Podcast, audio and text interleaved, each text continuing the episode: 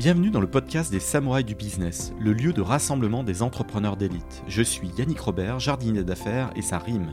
Accompagnez-moi pendant une bonne demi-heure de concentrer de jus de cerveau et transcendez votre start-up et les projets dans lesquels vous vous investissez. Changez votre destinée et découvrez tous les stratagèmes et autres techniques secrètes qui vous permettront de craquer votre secteur. Place à l'invité du jour. Bienvenue dans ce nouvel épisode des Samouraïs du Business. J'accueille Alexandre Toussaint, le CEO de Baltis Capital. Bonjour Alexandre. Salut. Alors, de quoi on parle aujourd'hui? Euh, Comment tu pitcherais ton, ton activité? On est écouté par d'autres euh, CEO. Est-ce qu'en 30 secondes, tu peux nous révéler comme ça quelques, quelques secrets sur ton, sur parcours actuel? Ouais, bah écoute, c'est parti, 30 secondes. Euh, Baltis Capital, donc c'est un sujet que je pense que tu, maîtrises un petit peu, qui fait du crowdfunding immobilier, uniquement immobilier, et on permet à des particuliers d'investir dans des projets clés en main sur des périodes entre 12-18 mois pour cibler des rendements entre 9 et 10% euh, et pour participer. de jolis rendements, hein, même si les performances futures euh, ne, présagent pas. Les, performances, passées, excuse-moi, ne présagent pas des performances futures. Désolé du disclaimer. Mais en termes de stats, c'est plutôt des bonnes stats qu'on a sur ce secteur du crowdfunding immobilier. Euh, l'année dernière, en moyenne, tu vois, il y avait 9,3% de rendement. Et là, au premier semestre 2021, il y avait 9,2%, donc plutôt stable. Euh, et on observe la même chose chez nous, on est entre 9 et 10% sur chacun des projets et qui sont vraiment délivrés. Quoi. Donc ça marche. Alors cette industrie du crowdfunding, on va la prendre de financement participatif, quelle que soit la sauce, elle émerge un petit peu en France grâce à My Major Company. Voilà, qui, qui permettent de devenir actionnaire de, de, chanteurs comme Grégoire, avec des beaux succès dès 2007. J'avais participé d'ailleurs à, à, Grégoire. Alors c'était au départ, c'était je crois c'était 20 euros à l'époque et c'était du don. Donc tu donnais à Grégoire en échange, tu avais un CD du titre. Si tu donnais un peu plus, tu pouvais passer dans son clip. donc là c'était vraiment du don. Tu n'attendais pas une contrepartie financière. Donc ça a commencé effectivement par ça. Et après ils ont voilà après il y a eu ah, j'ai plus les noms en tête mais il y a eu deux, il y a eu deux trois gros succès, pas mal de succès un peu moyens. Et puis quand même ça a fermé parce que le business model était challengé donc ça, c'est, ça, c'est un premier point. Moi, j'en ai fait moi-même du crowdfunding dès 2010, mmh du crowdfunding d'ailleurs dans les jeux de société, et avec ces challenges sur la partie logistique et les marges. Mais j'ai vu apparaître tous les acteurs progressifs dans, avec des nouvelles verticales qu'on n'avait pas imaginées, puisque finalement, on était tous un peu dans des copycats de Kickstarter qui n'avaient pas vraiment de poids en 2009, moi, quand j'ai découvert un peu l'industrie c'est plutôt après que ça a vraiment boosté. Est-ce que toi, tu peux nous, parler de ta verticale à toi immobilière, mais dans son historique, quand c'est que ça déboule en France, que, les gens trouvent un peu leur marque, quand c'est que la mayonnaise prend en fait dans, ton, dans ta verticale très précise? Ouais, euh, bah, le, crowdfunding immobilier, bah, il découle du crowdfunding euh, classique, qu'on va dire qui a vraiment vu le jour à partir de 2012-2013. Euh, où il était plutôt fait pour financer euh, des startups et des jeunes PME. Donc c'était plutôt du, de l'equity en rentrée au capital d'entreprise. Donc ça a déjà démocratisé euh, le private equity il y a maintenant 10 ans, un peu plus même. et ensuite la partie verticale immobilier, elle date plutôt de 2014, 2015, 2016, avec un agrément AMF qui s'est ouvert et qui a permis aux plateformes de financer des promoteurs, des marchands de biens ou de proposer des, des sujets d'investissement. Euh, donc on va dire ça Sachant que ça a toujours existé. Les conseillers en gestion de patrimoine, en fait, en France, ont toujours proposé des club deals. Des... Donc euh, finalement, tu viens euh, digitaliser cette partie-là où il y a déjà un intérêt naturel. En fait, les, les épargnants français adorent l'immobilier. Mmh. On a quand même des... Bon, au global 2500 milliards d'épargne et après c'est plus ou moins d'assurance vie ou plus ou moins sur des supports immobiliers. Bah, L'immobilier, comme tu dis, c'est le placement préféré des Français depuis des, générations. Celle d'aujourd'hui, je pense que ça le sera quand même encore demain, même s'il y a des nouvelles solutions, des nouveaux, des nouveaux actifs un peu plus exotiques arrivent. Je pense que l'immobilier reste le numéro un. Et en fait, le crowdfunding, que ce soit d'ailleurs l'immobilier ou le, private equity, hein, c'est juste rendre accessible quelque chose qui n'était pas accessible aux particuliers qui n'a que 1000 euros de côté. Euh, quand, des plateformes comme Anaxago, comme Ulule, KissBankBank permettaient et permettent encore aujourd'hui à des particuliers de mettre 1000 euros dans une startup, ce n'était pas le cas avant. Aujourd'hui, le crowdfunding immobilier te permet de mettre 1000 euros dans un projet immobilier où avant, comme tu disais, c'est les CGP qui euh, faisaient investir leurs clients avec des tickets à 50 000, à 100 000, à 150 000 euros. Donc, ce n'était pas non plus accessible à la personne qui avait 1000 euros. Donc on, on, rend juste un produit qui existe depuis des générations, mais cette fois-ci grâce au digital, accessible à partir de 1000 euros, donc accessible à quasiment tout le monde. Qu'est-ce qui te donne envie, toi, de t'attaquer à ce challenge? Parce que, comme tu le dis, il y a des contraintes réglementaires, il y a des gros enjeux. Tu as à chaque fois que tu fais du marketing des disclaimers, c'est un peu normal aussi quand on manipule de l'argent. Toi, c'est quoi l'étincelle qui te pousse dans cette idée entrepreneuriale? Moi, l'étincelle, c'est que j'étais du côté euh, un peu traditionnel, institutionnel avant. Euh, je travaillais dans une foncière qui s'appelait Foncière, enfin qui s'appelle toujours Foncière Magellan. Et pour être client chez eux, il fallait avoir 150 000 euros. Et puis au bout d'un moment, je me suis rendu compte que, un, je les avais pas, que je les aurais pas tout de suite, tout de suite. Et j'ai trouvé ça un peu, entre guillemets, injuste d'avoir des beaux projets, mais uniquement accessibles à partir de 150 000 euros. Et euh, j'ai un bon, un bon copain qui a monté euh, le site de cagnotte, le pot commun. Et un soir, je dînais avec lui. Et là, j'ai eu un peu l'étincelle. Je me suis dit, en fait, il faut créer le pot commun de l'immobilier où chacun mettra un petit peu d'argent, on investit et ensuite on se partage au prorata euh, les intérêts du projet. Donc c'est parti de manière un peu un peu intuitif comme ça, où on s'est dit on va créer le pot commun immobilier. Et euh, Baltis est né du coup assez vite après euh, pour rendre du coup tous ces très beaux projets accessibles à tout le monde. Et c'est là où la réglementation arrive et dit attention, faut, plutôt que de faire les choses simplement, il va falloir rajouter des surcouches. Ouais, mais ce qui est rassurant, moi je trouve ce qui est rassurant, un, pour l'investisseur. non, non, mais totalement, j'en rigole, mais c'est. Mais même, même, pour nous, ça veut dire qu'en fait, nous, on se, on se, entre guillemets, on se dédouane un petit peu aussi en disant on, on prévient qu'il y a des risques, n'y a pas de garantie, il y a risque de perte en capital, il y a, les intérêts sont pas garantis. Donc au moins l'investisseur, il le sait. C'est-à-dire que s'il n'y avait pas de, réglementation, ce serait, tout le monde bricolerait dans son coin et en fait, euh, on se ferait attaquer aussi dans tous les sens. Là, ça nous permet de dire effectivement les performances passées, les risques non garantis, etc. Donc ça rassure l'investisseur, ça nous rassure nous. Donc en fait, tout le monde, euh, c'est bien pour tout le monde. Et ça, ça élimine aussi, je pense, beaucoup de, euh, de personnes qui sont peut-être moins sérieuses et qui, voyant la, la liste de documents, de choses qu'il faut mettre en place, peuvent se démotiver ou se décourager. Et du coup, effectivement, il doit rester sur le marché que des plateformes un peu plus structurées, un peu plus, euh, un peu plus sérieuses. Qu'est-ce que tu listerais comme principaux risques que, voilà, la personne lambda qui n'a pas encore investi son épargne et qui se dit, euh, voilà, qui n'a pas manipulé encore son, son portefeuille, qui, qui, voilà, son patrimoine, qui n'a strictement rien fait, qui, qui met juste ses petits sous de côté qui a envie maintenant de structurer, de passer l'étape d'après, sur cette verticale immobilière, c'est quoi le. On est face à quoi comme type de risque? Principalement avec une pondération toi, un peu bien concrète. Ouais, bah, de toute façon, ce qu'on rappelle à tout le monde hein, et tout le temps, c'est qu'il n'y a pas de rendement sans risque. Donc, si vous voyez des taux à 5, 6, 7, 10, 15 ou 30%, c'est que plus le chiffre est élevé, plus les risques sont élevés. Ça, c'est ça vaut le, c'est le cas pour tous les placements, qu'ils soient immobiliers ou autres. C'est le rendement élevé, risque élevé. Euh, donc déjà, il faut avertir qu'il y a un risque. Le risque, il, il peut avoir plusieurs façons, hein, enfin plusieurs euh, facettes. C'est euh, soit il y a un risque de perte, donc c'est-à-dire vous mettez 1000 euros, le projet se passe mal, vous récupérez que 500, ou le risque se passe très l'opération se passe très très mal, vous récupérez zéro. Vous ne pouvez pas perdre plus que ce que vous mettez, mais vous pouvez, récupérer zéro. les risques sont faibles, mais en tout cas les risques existent. Et l'autre, c'est que le, vous soyez bloqué aussi pendant le projet. Donc, quand on investit sur un projet qui dure deux ans, on ne peut pas récupérer ses fonds avant l'issue du projet. Donc, ce qu'on appelle le risque d'illiquidité, c'est pas liquide. Et le troisième risque, c'est que quand on annonce un rendement à 9% ou à 10%, euh, il, peut être, il, peut faire, il peut être à 5, à 4, à 3 ou même à 0%. Il n'y a pas de garantie sur le capital ni sur les intérêts. Donc ça fait un peu peur hein, de se dire qu'on peut tout perdre, euh, mais ce qui est la réalité. Après, en fonction de la classe d'actifs, évidemment, l'immobilier, c'est quand même une, valeur à peu près sûre parce qu'on a toujours besoin de se loger, d'aller travailler, d'aller faire ses courses, etc. Donc on a toujours besoin d'immobilier quelque part, mais sur le papier, on peut quand même tout perdre.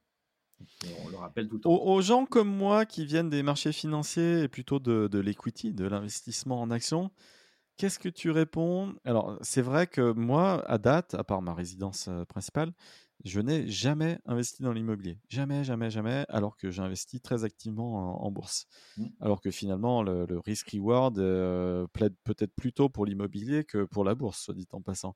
Mais moi, j'ai toujours perçu l'immobilier, et c'est là où le, tu as peut-être cette petite pastille euh, qui, qui, va me permettre d'avancer dans la, dans la vie. Euh, moi, j'ai toujours perçu l'immobilier comme un environnement capé en rendement. Et, mmh. et, alors que tu peux quand même aller taper des, dossiers qui vont faire plus 100% dans l'année. Euh, et c'est même pas spécialement rare. Et je ne parle même pas de Tesla ou d'autres. Il y a plein, plein, plein de dossiers en fait où ça, mais, aussi qui vont faire du moins 50%. Et il y a de tout. Mais à ces gens-là qui, comme moi, ont ce petit frein en se disant voilà, quitte à mettre mon épargne au travail, autant qu'il n'y ait pas de cap, qu'il n'y ait pas de plafond de verre, qu'est-ce que tu auras envie de, répondre? Bah, C'est un peu ce que, la question juste d'avant. C'est-à-dire que toi, tu préfères investir peut-être dans du private equity pour gagner plus, mais tu es aussi prêt à perdre plus. Donc en fait, je pense que c'est juste avoir une allocation assez, euh, euh, assez diversifiée en disant je mets une partie de mon épargne sur la partie très risquée où je fais du early stage, j'investis dans des startups, donc c'est très risqué, mais je peux gagner vraiment beaucoup. Je fais un peu de, bourse euh, sur des, actions cotées ou non cotées, un peu risquées, mais pas trop. Mais si je veux une valeur sûre et quand même gagner un peu d'argent, l'immobilier c'est super parce que effectivement, nous, quand on annonce un projet à 10%, c'est capé à 10%. Après 10%, c'est déjà très bien. Donc, je pense qu'il faut juste, sur un portefeuille assez équilibré, avoir du très risqué, du risqué, du peu risqué et du pas du tout risqué épargne disponible. Et ça en fait un portefeuille assez équilibré. Et la poche immobilière. Est-ce que peut-être qu'il y a l'avantage du levier? Parce que finalement, les banques suivent beaucoup plus les schémas, enfin les, les, transactions euh, avec de l'immobilier dedans. Et, vont aller prêter de, la dette, ce qu'elles ne feront jamais. Euh, si, si, on ouvre un compte de trading et qu'on demande de l'argent pour, euh, elles le feront jamais, et tant mieux hein, d'ailleurs.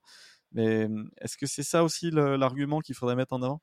Bah En fait, il y en a deux. Il y a effectivement ce côté effet de levier bancaire. C'est quand même euh, l'une des rares classes d'actifs qu'on peut financer avec une dette à 1% sur des, périodes quand même très longues. donc c'est sûr que acheter un actif sans en dette même si tu le revends 70 parce que le marché s'est écroulé, bah, tu as quand même gagné 70 parce que tu l'as acheté qu'avec de la dette. Donc en fait, tu crées de la valeur pas avec l'immobilier qui prend de la valeur, mais avec le fait de rembourser des échéances de bancaires avec les loyers de ton locataire. Donc c'est même pas toi qui rembourse l'emprunt. Donc ça, c'est l'effet de levier bancaire, c'est un peu euh, magique. Euh, mais tu te dis, même si le marché s'écroule, vu que ton locataire te paye euh, et te rembourse ton prêt, en fait, ta valeur se crée tous les mois un petit peu. Donc ça, c'est le premier euh. Et le deuxième, qui est sur la partie plus, on revient sur la partie crowdfunding immobilier, c'est que c'est très court terme. Quand tu investis sur un projet qui dure 12 mois, tu peux te dire, voilà, je, veux acheter ma résidence principale dans un an, un an et demi. Bah, en attendant, je vais investir sur un projet qui dure un an. Comme ça, dans un an, je récupère. Et au lieu que l'argent reste sur un compte d'épargne, il va travailler à 10% pendant un an. Donc c'est court terme et ça permet de, ne pas bloquer un futur projet ou d'avoir la lisibilité dans le temps en disant euh, j'ai pas besoin, pas besoin de cet argent-là même pendant six mois. Nous on fait des projets sur six mois. On t'investit en septembre, tu récupères en février. Donc ça te bloque pas du tout dans tes projets perso. Comment tu as structuré ton, ton, projet? Avec qui tu t'es associé? Ça a été quoi l'étape du sur l'étape du 0 à 1 C'était quoi le zéro absolu pour Baltis Capital et, tes premiers mois d'activité? Ouais, bah le, donc le, démarrage, comme je te disais, c'est un dîner avec le fondateur du pot commun. Là, je me suis dit, OK, il y a, un modèle, il y a un concept, euh, il faut se lancer.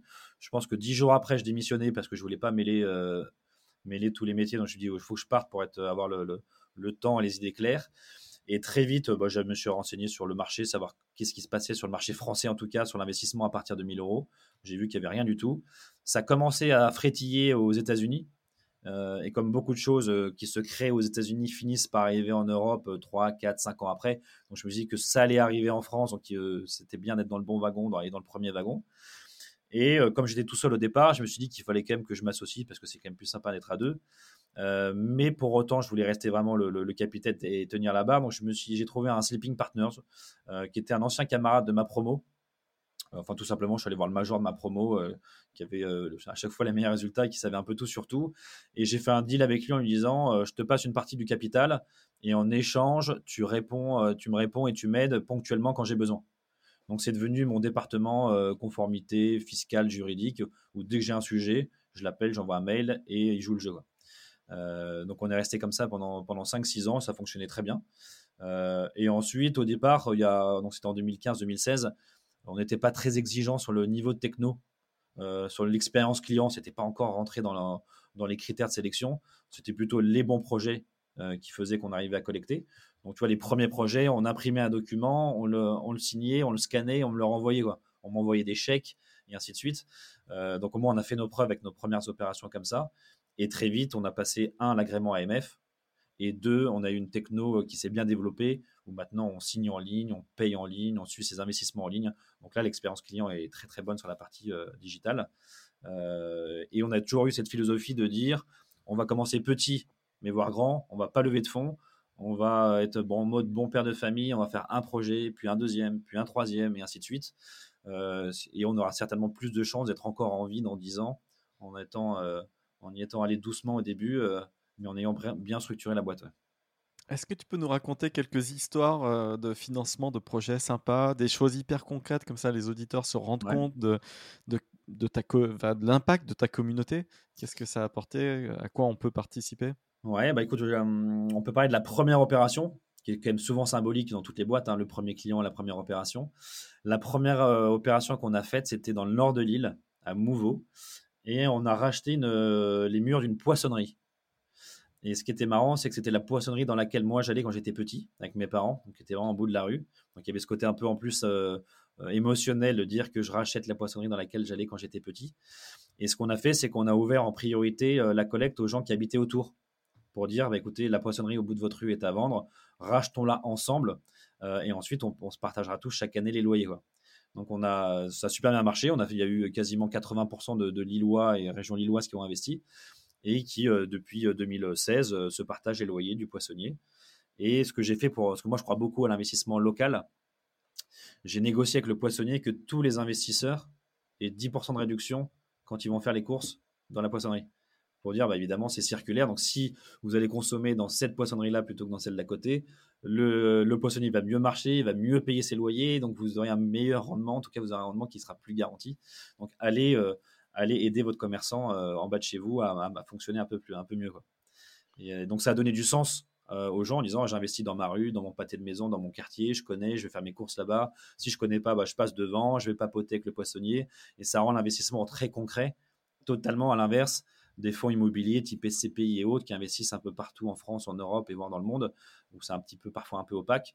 Là, on peut pas faire plus concret, c'est la poissonnerie, allez voir, c'est un commerce, donc vous pouvez rentrer dedans.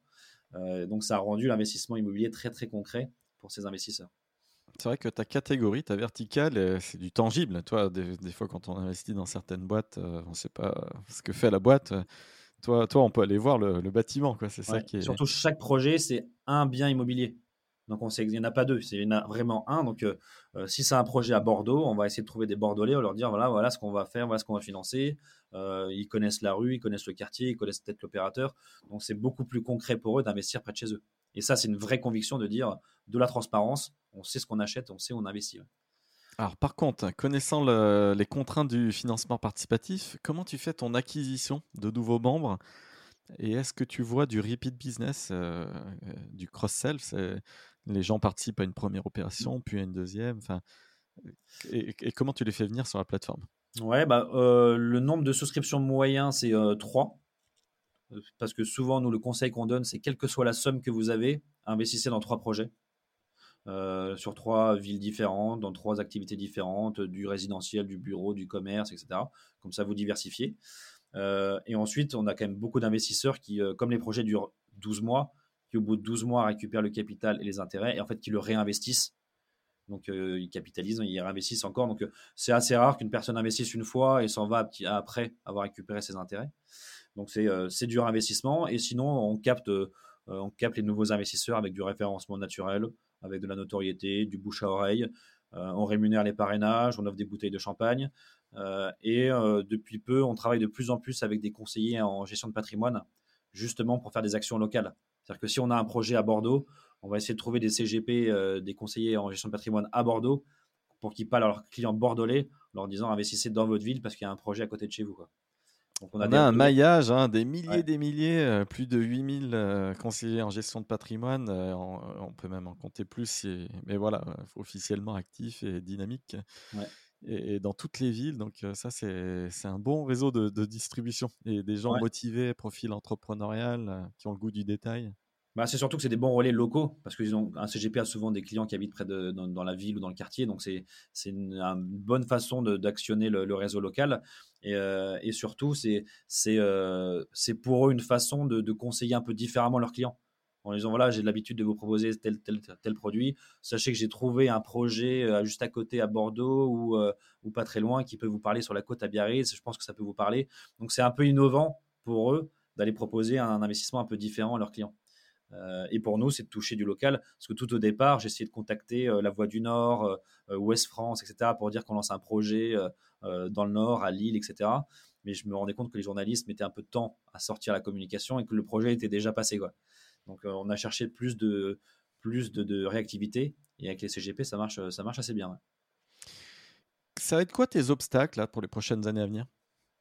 Les obstacles, bah, c'est que le... en fait, nous, donc, on a deux métiers. Hein. C'est d'un côté trouver des projets, d'un côté trouver des investisseurs, et c'est de faire matcher les deux à l'instant T quand un projet est bien ouvert. Donc c'est d'un côté, il faut que notre communauté d'investisseurs augmente régulièrement parce qu'on veut faire plus de projets et des plus gros. Donc ça, il faut que c'est un continu de nouveaux investisseurs. Et deuxièmement, il faut qu'il y ait des projets en face. Et c'est là où c'est un peu plus compliqué. C'est-à-dire qu'aujourd'hui, il y a quand même, et chez nous aussi, il y a quand même plus d'investisseurs que de projets il y a plus d'argent qui, qui transite sur le marché que de projets qui sortent. Donc ça va être trouver un des bons projets avec des promoteurs qui sont solvables, euh, qui, qui des, dossiers bien structurés et qu'ils arrivent en temps, euh, en temps euh, sur le bon espace-temps pour que les investisseurs à ce moment-là soient disponibles pour investir. Donc c'est juste faire matcher les projets et les investisseurs. Parce que la, concurrence, il y en a finalement. Je pense que le marché, il est un peu pas saturé, mais il arrive à maturité. On a aujourd'hui une quinzaine de plateformes. On en a cinq gros, on va dire, qui trustent quand même une grosse partie du marché. On en a cinq moyens dont on fait partie. On en a cinq petits qui sont en train d'arriver. Et il n'y en a plus de nouveaux depuis un an ou deux. On n'a plus de nouveaux acteurs. Donc on imagine que le, marché est un peu, un peu mûr. Euh, donc plus, n'a plus trop de concurrence là-dessus. Il y a peut-être un autre sujet qui est le. Il y a un agrément européen qui arrive. Donc qui va ouvrir quand même les frontières de l'Europe, tant sur la partie de financer des projets à l'étranger que des investisseurs étrangers qui viennent investir sur notre plateforme.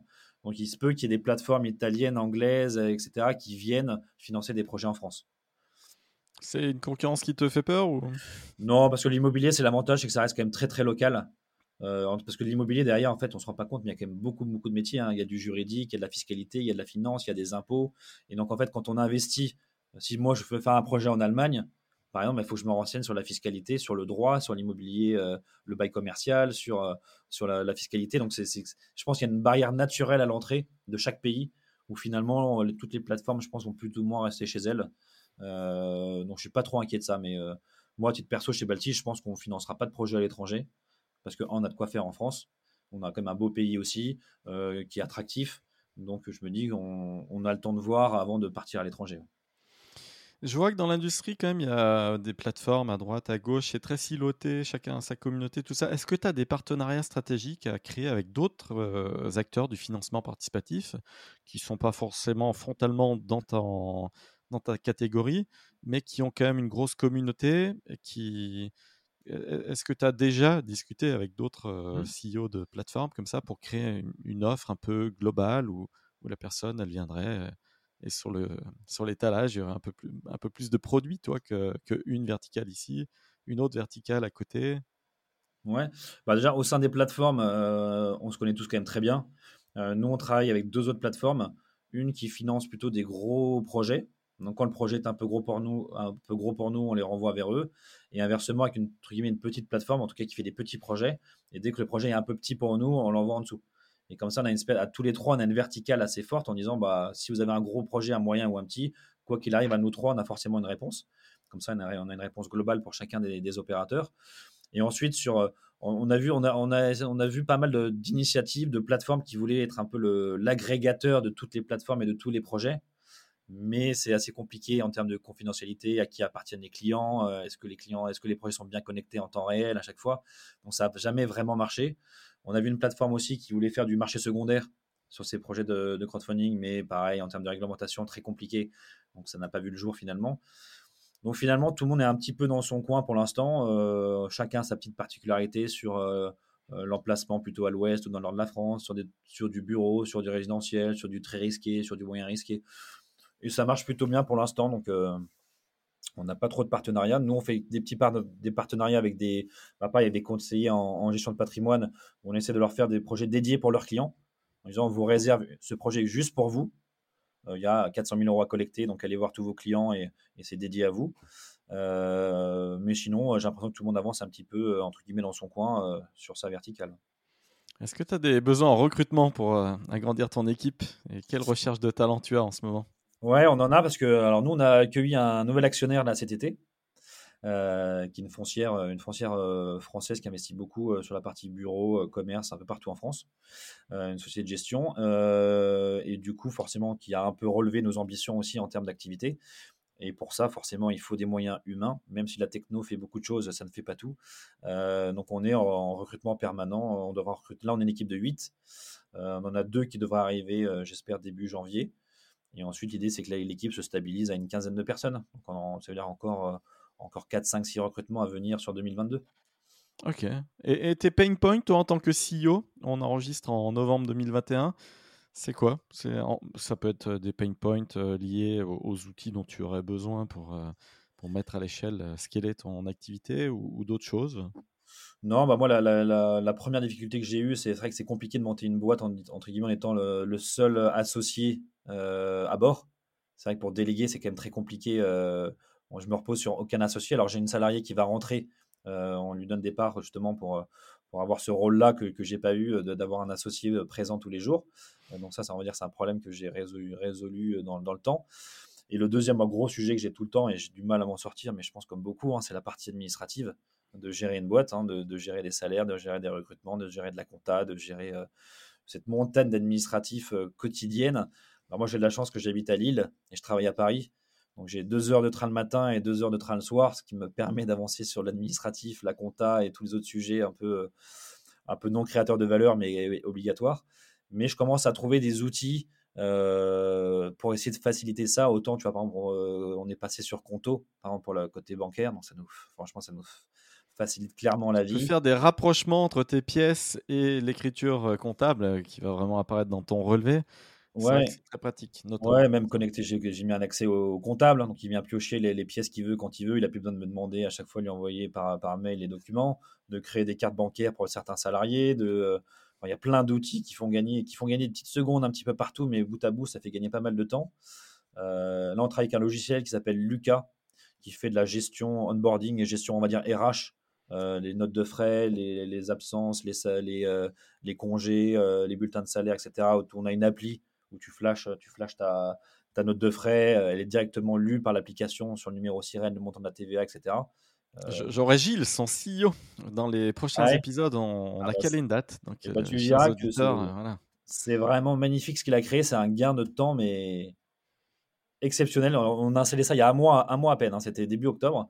Euh, ça fait gagner un temps fou. Et même en termes d'image auprès des salariés, quand tu es une petite boîte, tu as l'impression que la boîte est beaucoup plus structurée parce que tu sais où envoyer ta note de frais, tu sais où trouver ton salaire, tu sais comment poser un jour de congé. C'est plus un petit tableau Excel qui traîne dans une Dropbox euh, pour que chacun pose ses jours de congé. Donc, euh, euh, c'est vraiment un super outil que je connaissais pas du tout. mais que Comment tu l'as connu d'ailleurs? En fait, c'est notre nouvel actionnaire là, qui est rentré au capital qui nous en a parlé. Enfin, je faisais part du coup de tous ces petits problèmes d'administratif que j'avais.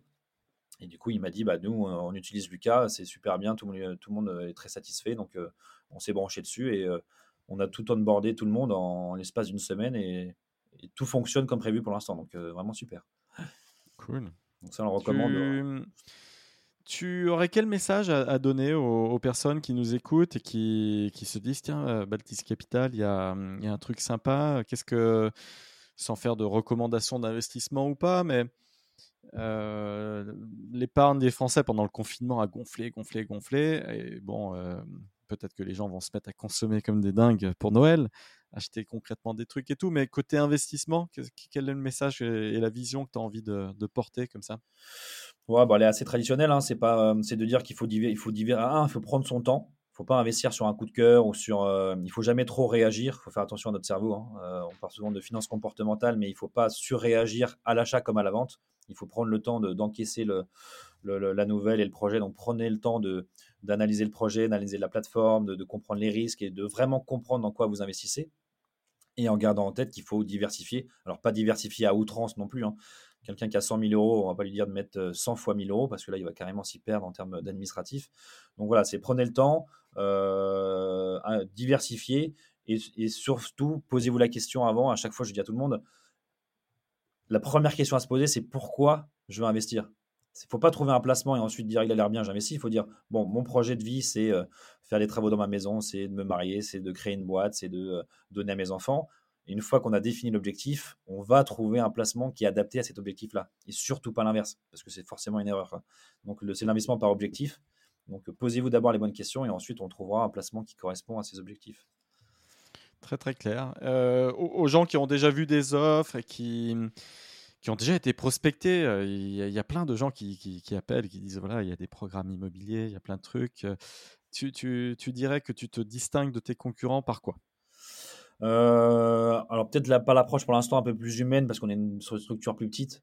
Donc c'est très facile, on, reçoit beaucoup de personnes, on fait beaucoup de déjeuners, de petits déjeuners tous les, tous les mercredis, on fait beaucoup de webinaires, donc on prend vraiment le temps, on fait beaucoup moins de projets que les, autres plateformes, mais entre guillemets on prend un peu plus le temps de les faire, c'est-à-dire qu'on on les envoie 7 jours, 7 jours avant, tu es averti qu'il y a un projet qui arrive, donc là les, gens ont le temps de nous appeler, de venir nous voir, de nous poser des questions, etc. On fait souvent des webinaires en disant on fait un webinar un petit peu avant et ensuite la collecte ouvre dans la foulée. Donc on est peut-être un peu plus humain, en tout cas sur la manière de, correspondre avec nos investisseurs. Euh, et ensuite, nous, on a trois zones géographiques euh, privilégiées qui sont euh, Paris-Île-de-France, Lille, parce que j'habite à Lille, donc un gros réseau sur l'île des métropoles, et ensuite le Grand Ouest. Le Grand Ouest, pour nous, c'est le Havre, le Havre Bordeaux. Donc on fait que des projets à Paris, à Lille et dans l'Ouest. parce qu'on pense qu'on ne peut pas être partout et qu'on ne peut pas être surtout bon partout. Donc on a, on a ciblé ces trois villes-là, enfin ces trois régions-là. Et ensuite, une des particularités qu'on a, nous, vis-à-vis de beaucoup d'autres plateformes, c'est qu'on est éligible au PEA-PME. E. Donc, pour ceux qui maîtrisent un peu moins, c'est une enveloppe fiscale qui permet d'investir dans différents, euh, euh, différents titres, que ce soit financier ou immobilier, côté ou non côté, et ce qui permet d'avoir une fiscalité quand même beaucoup plus douce en passant par ce véhicule. Euh, alors, c'est un petit peu lourd en termes d'administratif, mais clairement, ça vaut le coup. donc, ça, c'est une grosse particularité qu'on a, c'est que tous nos projets sont éligibles au PEA-PME. Donc quand tu as du 10%, tu as quasiment du 10% de net d'impôt. Il manque ce petit SaaS français qui permettrait euh, à tout compatriote euh, de gérer comme ça tout cet administratif, tous ces trucs. Il y a toujours plein de trucs à gérer. Euh, on est un peu seul face à l'administration qui, qui, clairement n'offre pas un SaaS très agréable. Il n'y a pas de UX dans les outils de, de l'administration. quoi. Donc on pourrait inventer des choses. Ça s'améliore, hein. rien qu'alors en termes de fiscalité, rien que le prélèvement à la source c'était une petite, enfin, ça paraît une petite avancée, mais c'est une grosse avancée hein, qui fait gagner beaucoup de temps euh, à tout le monde hein, de ne pas revoir à déclarer ses impôts ou à mal le faire. C'est quand même, euh, ça évite pas mal d'administratifs. Euh, et ensuite, on se rend compte aussi que quand même le site des impôts, il est de mieux en mieux. Le site du greffe, maintenant, on peut quand même créer des sociétés 100% à distance. Euh, nous qui créons beaucoup de Ah oui, quelle galère avant. Oh là là, il bah fallait se déplacer, il ah manquait toujours un truc. Et oh là là, quelle galère. Entre les originaux et le fait d'aller sur place, prendre son ticket et attendre, versus euh, signer sur DocuSign, envoyer ça sur Infogreffe et euh, deux jours après on a le cabis, c'est pour moi ça, c'était une énorme avancée. Ça a été le greffe qui se met à faire du digital. C'est vrai, c'est vrai, tu as raison. Pour finir cet épisode, euh, Alexandre, euh, qu'est-ce qu'on qu'est-ce qu'on peut dire, euh, toi, dans ta méthodologie de travail en tant qu'entrepreneur, dans ta philosophie, dans ta vision, quel, message tu as envie de livrer aux, autres entrepreneurs? Tu vois, tu t'attelles à un challenge et tu y mets tout ton, tout ton cœur. Qu'est-ce que tu as envie de, de dire aux, autres CEO qui nous écoutent là? Bah, Déjà, bravo, hein, parce que c'est bien de créer une boîte c'est bien d'avoir un trouver une idée parce que c'est pas simple hein. généralement d'ailleurs même il faut, rarement chercher une idée c'est plutôt une idée qui vient à nous hein. euh, donc c'est bien aussi un de l'avoir trouvé de réussir à, la mettre en œuvre c'est quand même pas simple aujourd'hui euh, euh, de monter une boîte en termes on, on, le disait hein, d'administratif de réglementation AMF de de, avec le greffe, etc. C'est quand même assez lourd de monter une boîte, de gérer une boîte ensuite après, de gérer des salariés, de gérer des contrats, de gérer des, des bonnes nouvelles, mais souvent des mauvaises nouvelles, de savoir rebondir, de savoir pivoter. Enfin, c'est un vrai parcours du combattant de monter une boîte et de réussir à monter, à, développer la boîte. Euh, donc, c'est juste, moi, le conseil, c'est vraiment garder, euh, d'être proche de ses convictions, ne pas trop dévier de ses convictions en disant Ah là, je pense qu'on peut faire mieux euh, et gagner 2-3 points de rendement, on va y aller. C'est d'avoir des convictions, de les garder et parfois d'essayer de donner du sens aussi un peu à ce qu'on fait. nous, on est assez sensible au fait qu'on peut allier performance et sens quitte à avoir un petit peu moins de rendement et un peu plus de sens parce qu'on investit près de chez soi, parce qu'on investit dans une structure en bois, parce que, voilà, garde, on, nous, tu vois, sur chaque une des souscriptions euh, pour les investisseurs, on plante des arbres. Donc, une souscription égale un arbre planté. Donc, on vient réduire, entre guillemets, nos honoraires pour aller planter des arbres, euh, ramasser des plastiques dans l'océan ou offrir des cahiers à des jeunes filles africaines. Donc, c'est des petits clins d'œil, mais c'est des petites choses euh, qui, nous, nous font plaisir. Euh, qui nous permet de donner un peu plus de sens à notre job et du coup en fait à notre vie même tout court, de se dire qu'on œuvre un petit peu pour la planète à, notre niveau, à notre échelle, mais qu'on essaye de, de faire un monde un peu plus durable pour nos enfants en faisant des petites actions. Alors on est très financier, on est très immobilier, mais on fait un petit geste à chaque fois. Donc, 100% euh, d'accord avec toi, c'est bien ce genre de choses. à tous les CEO là, cette année, parce que c'est une année record pour la, French Tech en termes de levée, en termes d'opération, en termes de tout ce qu'on veut. Tous les CEO qui ont fait du cash out, puisque ben, là, il y a eu des montants records de levée, mais dans ces grosses levées, il y a quand même une grosse partie de cash out et de plus en plus, ça devient vraiment croissant. donc ces, entrepreneurs-là prennent du cash, tu vois, et, gagnent de l'argent sur leur compte personnel. C'est pas que de la levée et, du cash-in, de l'argent injecté dans la boîte. donc qu'est-ce que qu'est-ce que tu les encourages à faire? Parce que finalement, ils ont leur outil de travail dans lequel ils ont beaucoup de risques. Est-ce que c'est ici aussi que la diversification se, joue dans le remploi de, ce patrimoine durement gagné? Ouais, bah comme, tu, bah comme tu dis, c'est durement gagné, donc il faut aussi savoir se faire plaisir. C'est-à-dire que quand on fait un cash-out comme ça, la, première chose à faire, c'est peut-être se faire plaisir en s'achetant euh, une montre, une planche à voile ou euh, en faisant un voyage. Enfin, vraiment un truc qui nous fait plaisir parce qu'on a trimé pendant des années, donc euh, il faut savoir aussi en profiter. Ensuite, je pense qu'il faut très vite essayer, entre guillemets, de se mettre à l'abri ou à l'abri nos enfants en disant bah, pourquoi pas investir dans l'immobilier pour prévoir dans 10 ans, dans 15 ans, dans 20 ans un peu la, la suite. Et ensuite, moi, ce que je dis souvent, c'est que moi, mon but dans la vie, c'est pas de gagner le plus d'argent possible, c'est de gagner assez d'argent pour, euh, pour pouvoir vivre au rythme auquel j'ai envie de vivre. Ça sert à rien de gagner des millions si en fait euh, juste un, ça nous suffit. Donc il faut pas non plus avoir la, trop la folie des grandeurs et puis il faut avoir un peu les pieds sur terre. Donc c'est faites-vous plaisir. Ensuite, mettez-vous un peu à l'abri pour être sûr que les, vos enfants euh, puissent démarrer bien dans la vie plus tard. Et ensuite, investissez dans des projets qui vous ressemblent avec vos convictions, des projets aider et, surtout aider les entrepreneurs à monter des boîtes pour moi, les meilleurs coachs pour monter une boîte, c'est quelqu'un qui a monté une boîte. Donc en fait, euh, je pense que tout le monde est très demandeur de se faire coacher régulièrement. Moi, chez Baltis, quand j'ai monté justement Baltis euh, et j'avais pas d'associé, j'ai créé ce que j'ai appelé un conseil des sages, dans lequel j'ai mis cinq seniors entrepreneurs, chefs d'entreprise, que je voyais euh, tous les trimestres pour m'aider sur le développement de la boîte parce que j'avais consultatif, hein. parce que tu as un comité exécutif, un board et un comité consultatif où là c'est plutôt des mentors, c'est ça là. Ouais, là je voulais justement, je voulais pas des actionnaires, pas des associés, parce que je voulais pas de conflit d'intérêt et je voulais qu'on échange vraiment sans, sans langue de bois, sans euh, passer euh, par des raccourcis. Donc euh, je les voyais tous les trimestres et je pouvais leur dire des choses, j'y crois plus, j'en ai marre, j'arrive pas il n'y avait pas de filtre. Euh, et je me suis rendu compte que tous leurs conseils, bah, c'était une mine d'or. À chaque fois qu'ils me disaient une phrase, je la prenais, je dis mais bien sûr, ils ont raison. parce qu'ils C'est un vrai métier, un vrai métier qui s'appelle senior advisor. Et, hum, et c'est vrai que je vois souvent pas mal de CEO qui, qui, ont ce besoin, mais ils savent pas où trouver le, où formaliser. Ils, se disent pas, tiens, j'ai besoin d'un senior advisor. Mmh. Un senior advisor, c'est exactement ça. Et, hum, et bah oui, c'est un coût. Euh, voilà. Mais c'est un bon investissement, c'est un accompagnement et tu as, as, un retour indépendant, franc, voilà, en mode radical candor, euh, c'est utile. Bah, un, ça te permet aussi de te poser un petit peu tous les trimestres en disant bon, où est-ce qu'on en est aujourd'hui? Je prends le temps de voir un petit peu dans le rétroviseur ce que j'ai fait ces trois derniers mois et de dire, de pouvoir, entre guillemets, décharger en disant, mais ça, j'en ai marre, euh, ça, j'y crois pas. Parce que tu peux pas le dire à tes, euh, alors tu peux le dire à tes associés, mais toujours un peu compliqué, tu vas pas le dire à tes salariés, tu vas pas le dire à tes actionnaires. non, pas trop à, personne, mmh. à part à ta femme qui tu peux décharger, tu. Ouais, mais au bout d'un moment, euh, elle en a ras la casquette, hein, l'épouse. Hein. Même si c'est le, moi, c'est mon associé numéro un parce que c'est évidemment, Bien entendu, hein, des gens qui sont là depuis le début, qui sont là tous les jours et qui en, en voient un peu de toutes les couleurs. Mais d'avoir un petit board non actionnaires, donc non euh, des intérêts qui sont pas qui sont pas alignés, c'est euh, à qui on peut tout dire. Euh, c'est quand même et surtout on peut recueillir leurs contacts, leurs idées, leur leur, expérience. Et vraiment, moi je conseille à tout le monde de créer un petit conseil des sages entre deux et quatre personnes, à voir tous les trimestres autour d'un bon dîner, d'une bonne bouteille. Ça fait plaisir à tout le monde et eux, ça leur fait plaisir aussi d'accompagner des jeunes ou des moins jeunes qui montent leur boîte. Donc tout le monde est gagnant dans ce petit comité consultatif, c'est sûr.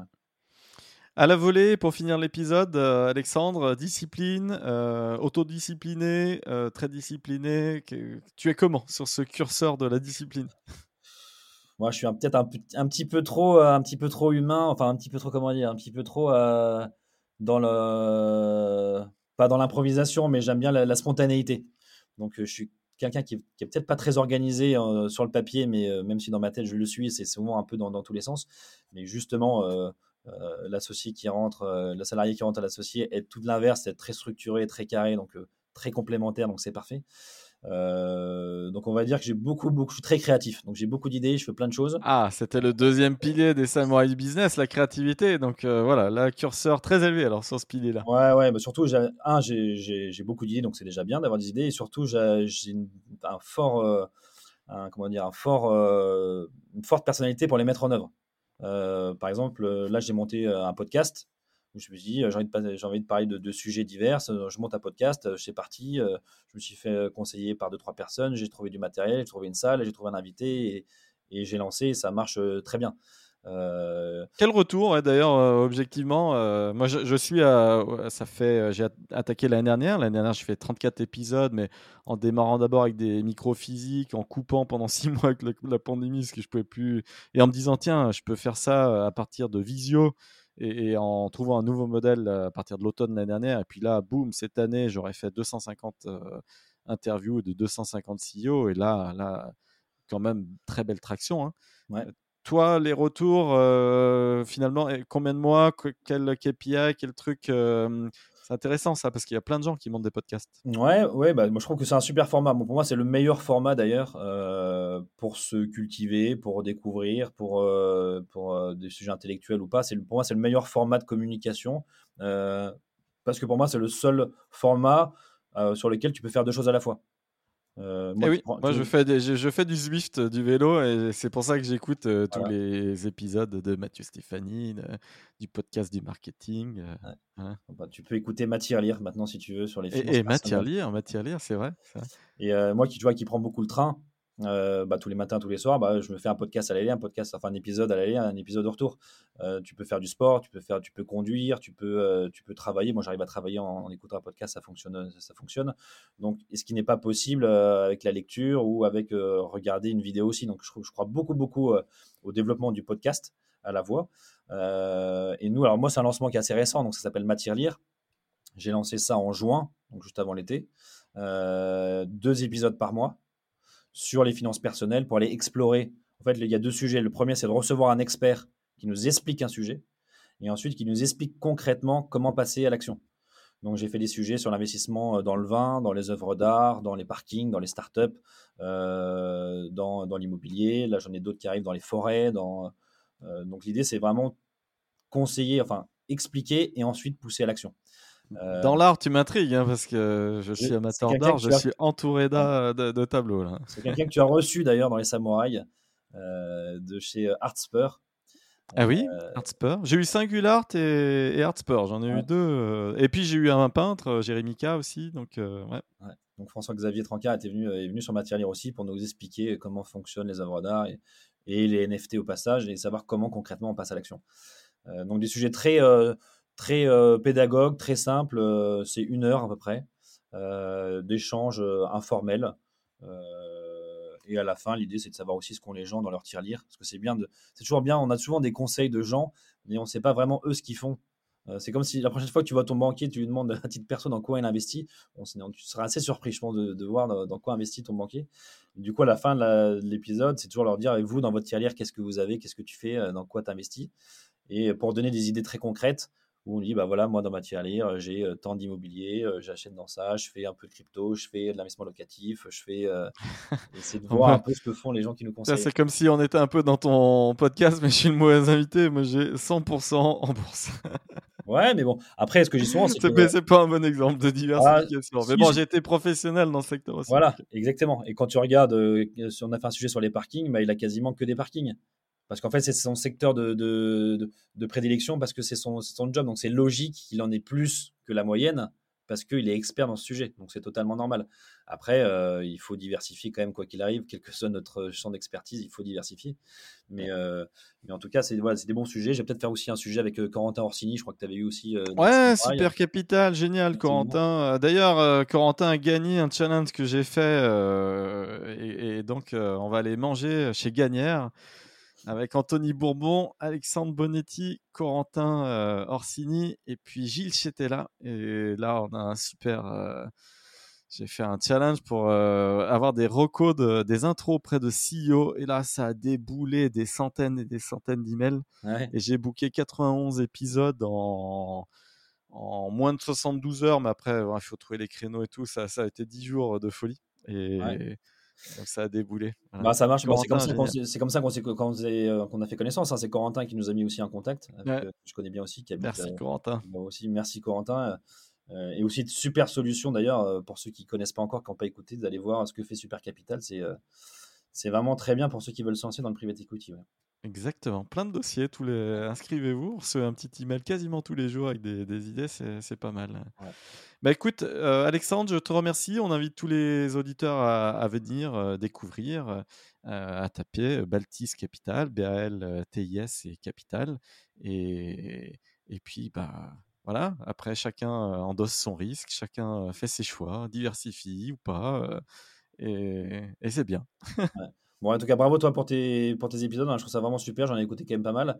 Et euh, surtout, bravo de, de réussir à garder le rythme que tu t'es. euh, alors, je sais pas si c'est imposé ou, ou autre, mais en tout cas, réussir à en faire. Je suis euh, dans un challenge, ouais, ouais, je suis dans un méga challenge. Je veux vraiment être le premier podcasteur français à vraiment faire 1000 interviews de 1000 CEO. ouais. Je claque une année où je vais en faire 250. Alors bon, voilà, si, si on se projette, ça veut dire qu'il me faut encore au moins deux ans.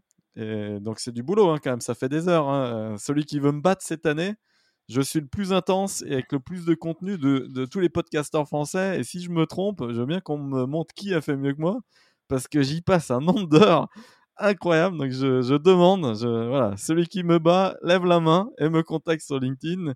Et, et s'il a enregistré plus de gars et plus d'heures que moi, eh ben, bravo à lui. Et, et tout en gardant, euh, en conservant la qualité. C'est quand même aussi important de J'essaye, de j'essaye, ouais, faire trop sûr. de quantité, de faire surtout de la qualité. Donc, euh, non, franchement, Ouais. bravo. C'est euh, Et, et en donnant la parole à tout le monde, parce que la qualité, c'est pas forcément que dans les levées de fonds, même si voilà, j'ai eu Benjamin Guignot de Ornicar, 100 millions de levées, c'est cool. Mais je laisse toujours le micro aussi à, à la palette euh, Précide, Seed, toutes les étapes, série A, série B. Tout le monde peut venir parler. La porte est grande ouverte. C'est pas le rôle du journaliste de filtrer qui doit parler ou qui. Ça, j'ai toujours Ouais. eu horreur du journaliste qui a le droit de dire voilà, moi, n'importe qui peut me contacter. Vous êtes CEO, vous voulez passer et avoir un épisode, vous l'avez. C'est pas à moi de vous dire non et, et- et je vais venir gratter pour euh, créer un peu de la, de la valeur euh, et, et qu'on challenge un peu, mais c'est pas à moi de décider si on passe dans les samouraïs du business ou pas. C'est la différence fondamentale avec tous les autres euh, podcasts que j'écoute. Et c'est bien d'inviter que des stars, mais moi je laisse la parole à tout le monde. Et je tiens vraiment à ça. Et c'est ce pourquoi j'arriverai en premier au 1000 au 1000 épisodes, parce que je laisse le micro à tout le monde. Voilà. Tu, tu te rends compte aussi, à mon avis, très vite qu'il y a des très très belles boîtes qui n'ont jamais levé et dont on entend très rarement parler et qui pourtant sont une super boîte avec beaucoup de salariés, des belles convictions, des belles valeurs et qui marchent très bien. Quoi. On sait pas lever de l'argent n'est Et pas qui sont sous-médiatisés par les journalistes euh, qui d'ailleurs ne comprennent strictement rien à la French Tech. Donc euh, Ouais. voilà. C'est dommage. Mais bon, au moins, tu es là pour essayer de changer un peu les choses. c'est mon petit combat entrepreneur. Je ne suis absolument pas journaliste, je suis entrepreneur et c'est mon petit combat voilà, pour porter euh, de manière très très humble ce que je peux euh, pour l'entrepreneuriat français. Voilà. Bah, Merci Alexandre. Merci Plein de bonnes toi. choses là pour euh, Baltis Capital et de la bonne énergie. Et puis euh, continue à foncer. Voilà. Ça marche. Bon, merci pour l'invitation et, à- et à très bientôt du coup. Ah, merci. À bientôt. Alexandre.